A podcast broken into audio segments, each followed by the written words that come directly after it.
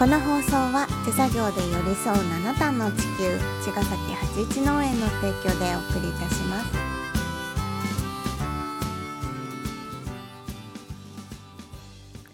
皆さんこんばんは八一農園園長ゆうですこんばんは、ファーマーアキラです。八一オーガニックラジオ、本日もよろしくお願いします。はい。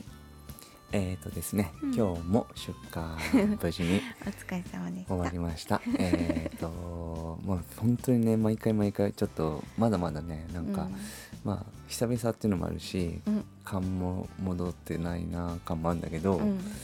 なんかあーせ出せんのかなみたいな。うんうん。雰囲気を持ちつつ毎回挑むんだけど、うん。今日もいいセットが組めました。なんとかね。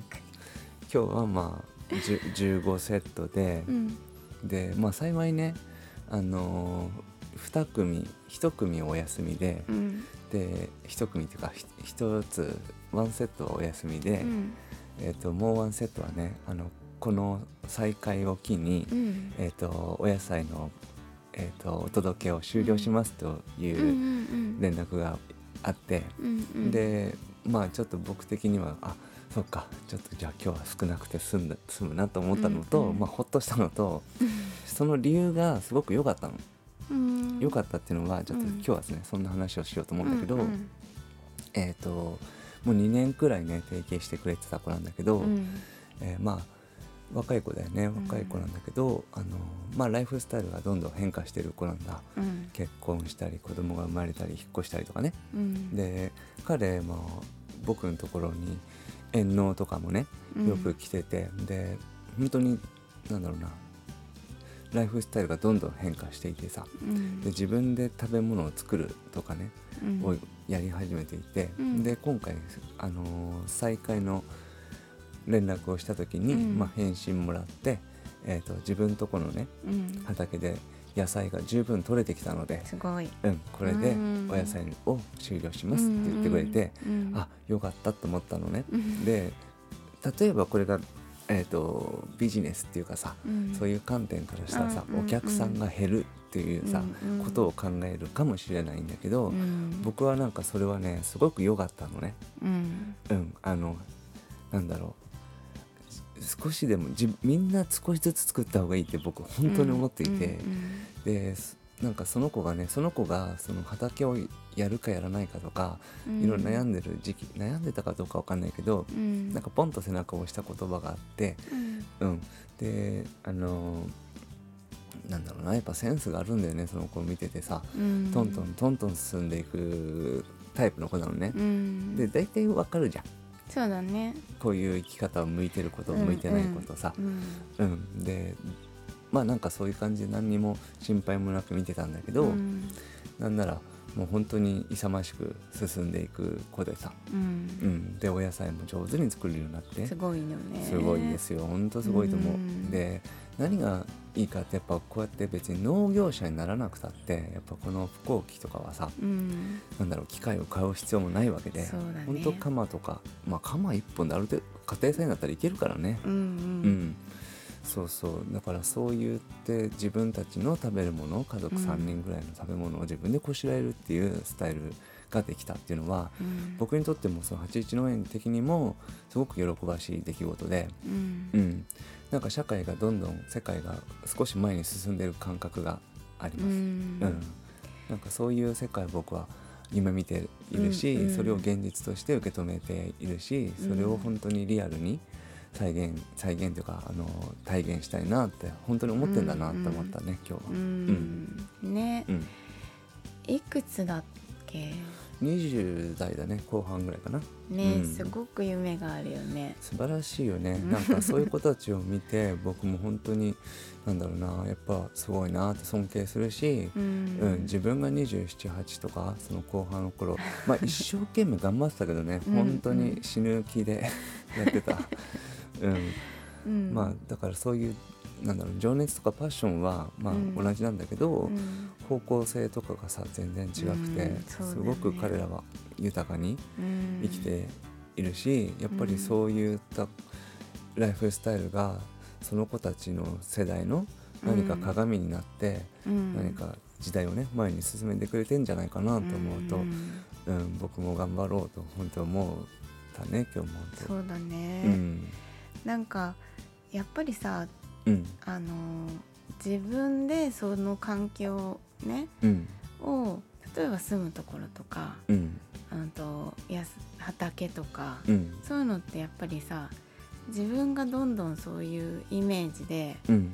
行動していかないと、うん。やっぱ手に入らないと思うんだよね。そうだね。うん。本当そう。そうその力がすごく強いなって思った。そうだね。うそんでじゃあ畑とかってさうん。農業者じゃなきゃ借りられないって思ってうん。僕は農業者になったわけじゃん、うんうん。だからそういう農業者じゃなくても畑に出会えるっていうのは、うん。相当その思いが強くないと、うん。うん。やっぱその縁とかって引けないんだよね。そうだね、うん、だでも最、近そうやってさうちに来てくれる？うん。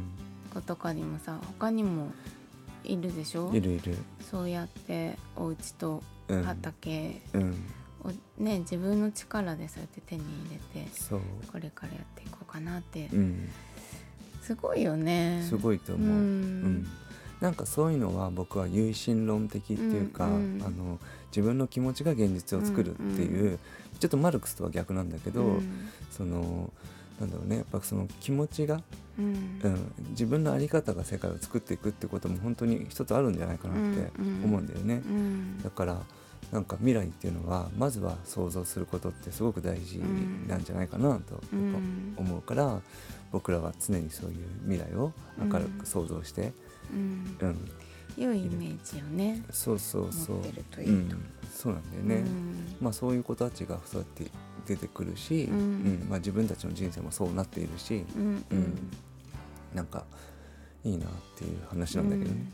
うん。多分さ私たちはうんうんとすぐにうん。自分たちの食べ物もずっと作っていきたいって思って、うん。